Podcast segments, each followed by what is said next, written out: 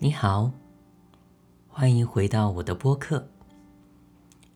今天你在家做什么？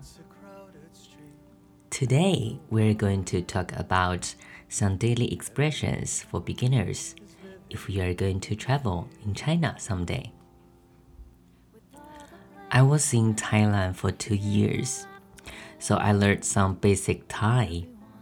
But once I spoke to the taxi drivers, they always assumed that I could speak Thai very well.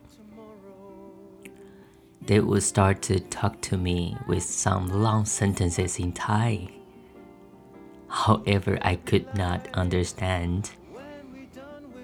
So I said, sorry, I can only speak a little bit Thai. So let's imagine if that happens to you when you were in China someday.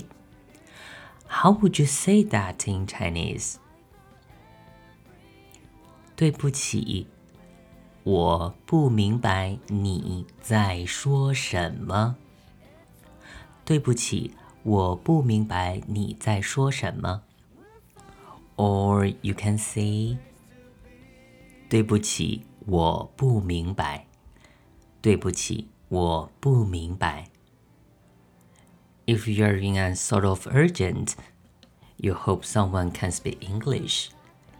You may say, 不好意思，你可以说英语吗？不好意思，你可以说英语吗？English，英语。Now you're talking to your Chinese friend. Your friend is trying to help you to practice your Chinese, but she or he speaks very fast. Then you can say, 请再说一遍。请再说一遍。Please say that again. 或者，or 你可以说。You can say 你可以 说慢一点吗？你可以说慢一点吗？Can you say that slowly? Sometimes you want to learn some words, but you don't know how to say it. You may say, 你怎么说？你怎么说 ？that means, how do you say that? For example, 你怎么说 maybe? Or you can just point out something and say 这个是什么？这个是什么？What is this? Okay, so if you are going to buy something in China, you might need to ask the price. But I bet you guys know how to ask the price in Chinese. But it reminds me of the currency. Do you know how to say your currency in Chinese? Well, let's check it out.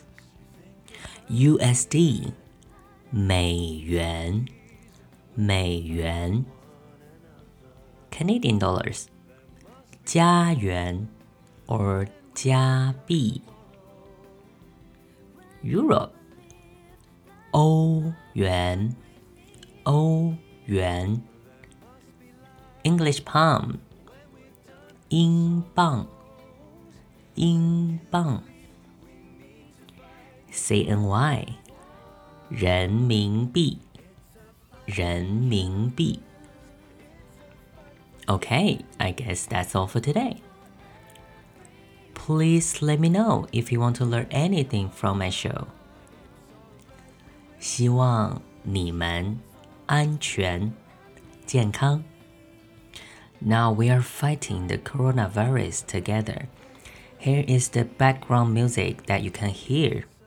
It's produced by two Chinese singers, Jolin Tsai and Eason Chen fight as one. Let's listen to that. Please stay home and save the world. 谢谢，再见。 a better place to be.